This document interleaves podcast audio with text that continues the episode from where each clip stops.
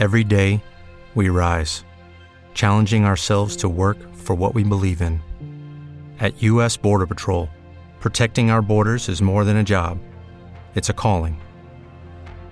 Agents answer the call, working together to keep our country and communities safe.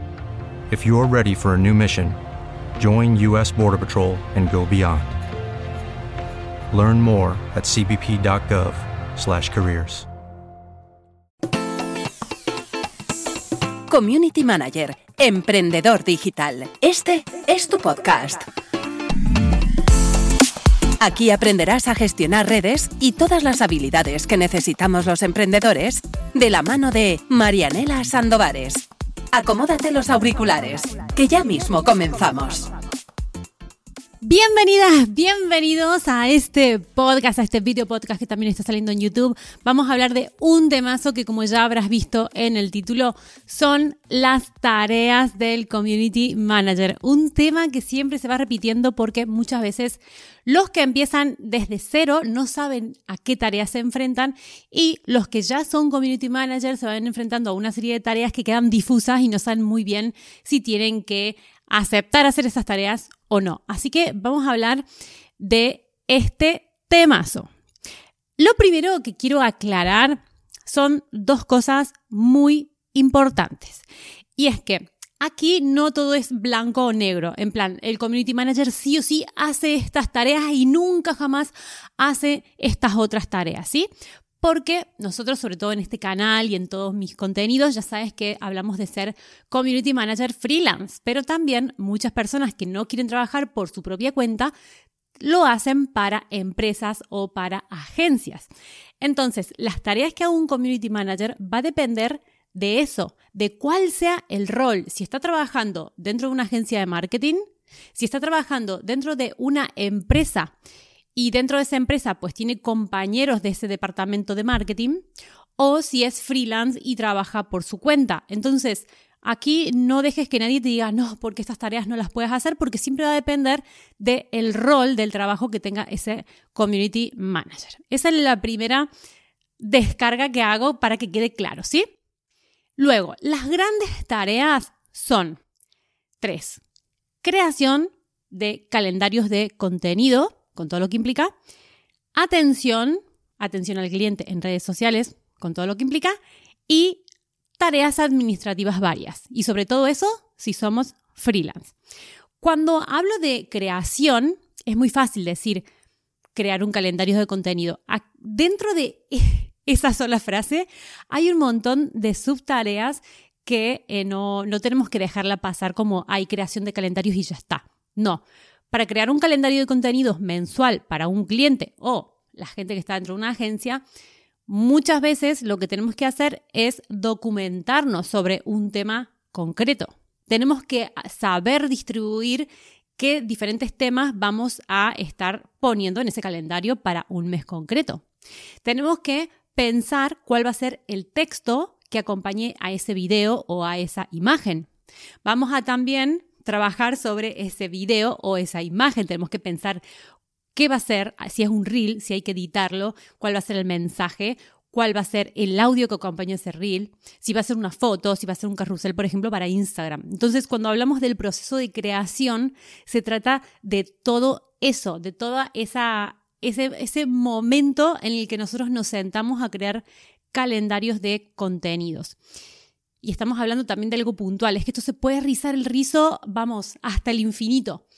Pero podemos hablar todavía más de, bueno, y de la estrategia que hay detrás, porque una, una creación de calendarios así suelta, pues no tiene sentido. Siempre hay detrás, pues, un objetivo y para, para alcanzar esos objetivos hay una estrategia, una frecuencia de publicación, un montón de cosas más. Lo que pasa es que esta tarea del Community Manager la quise eh, poner aquí dentro de creación, pero no quiero que quede como tan simplemente la creación. ¿Qué pasa? Que cuando se trata de una agencia, esta parte de creación de calendarios de contenido seguramente va de la mano con todo el marketing de ese cliente de agencia o con todo el marketing de la empresa donde haya un community manager preparando posts para las redes sociales. ¿sí? Entonces, Depende también del rol que tiene cada uno, esa creación va a variar más o menos.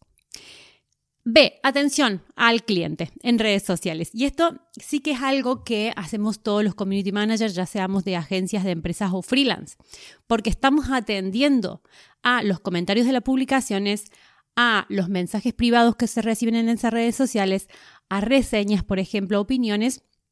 Y eso es súper importante. ¿Por qué? Porque primero, que somos los que damos la cara ahí en la empresa y respondemos comentarios, ya sean positivos, negativos o lo que sea, pero también vamos a estar nosotros, y es un buen ejercicio para hacer, el quedarnos con esa información de los comentarios para luego poder transmitirlo al cliente o transmitirlo a nuestro equipo y a nuestro departamento para crear contenido con las preguntas frecuentes que siempre se hacen o eh, transmitir ese mensaje de está fallando el transporte porque están diciendo en las redes sociales que le ha llegado eh, un material roto o que está llegando eh, tarde lo que sea. ¿sí? Entonces es súper importante esta figura nuestra como community managers dentro de las empresas haciendo atención al cliente.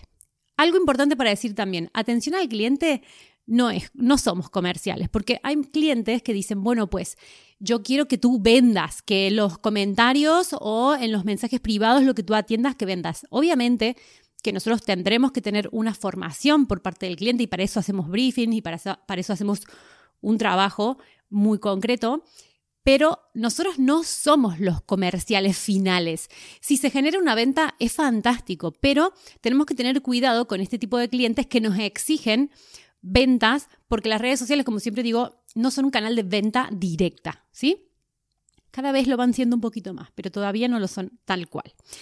Y número tres, tareas administrativas.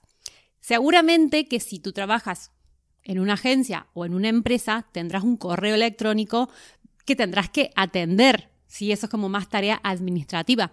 Y si eres freelance, más aún. Seguramente que será tu canal de comunicación con clientes. Entonces tendrás esa parte. Aún más si eres freelance, tendrás que estar haciendo facturas a final de mes o a principio de mes, para tus clientes. Tendrás que llevar toda la parte contable de tu negocio, gestionar facturas emitidas, facturas de gastos, eh, temas de impuestos, temas fiscales que tienes que cumplir con eso también.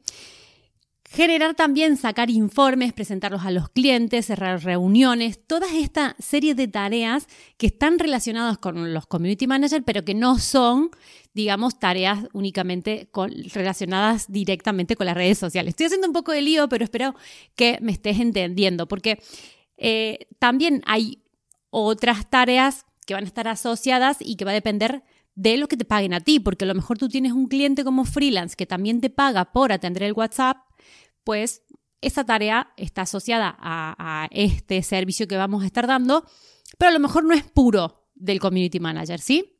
Por eso hay que tener siempre en cuenta de qué rol estamos fijándonos y estamos viendo de community manager, ¿sí? Sobre todo, es importante que si tú vas a estar trabajando por tu cuenta, tengas montado todo tu ecosistema de trabajo para ser productivo, para llegar a todo y para ir también cambiando clientes que sean más pequeñitos por clientes que te interesen cada vez más.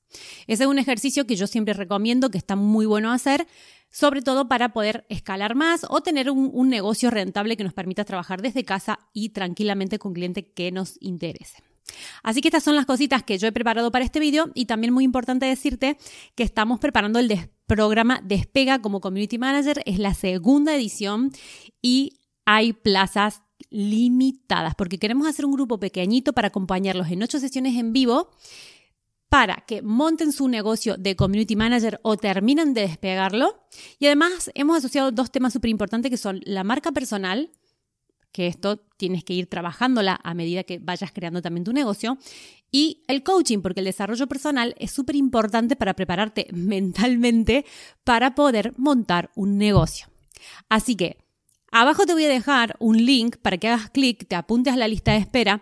Los que estén en la lista de espera, estoy pensando en hacerles un descuento ahí eh, muy chulo para que se apunten rápido y porque hace tiempo que llevan ahí esperando este programa que este eh, salió, sale una vez al año, a ver si este año logro eh, que salga dos veces, pero es un programa muy intenso en el que acompaño personalmente a las personas para que puedan montar su negocio de community manager y puedan trabajar online desde su casa como tantas personas ya lo hemos conseguido. Así que acuérdate de seguirme en mi canal de YouTube si me estás viendo por aquí marianelasandovares.com tienes todo lo que necesitas de formación en redes sociales al grano, con soporte personalizado y con grupo de WhatsApp privado y con grupo de Facebook para que tengas una comunidad, una comunidad espectacular. Y hasta aquí este episodio. Muchas gracias por estar y nos vamos viendo, nos vamos escuchando. Chao, chao.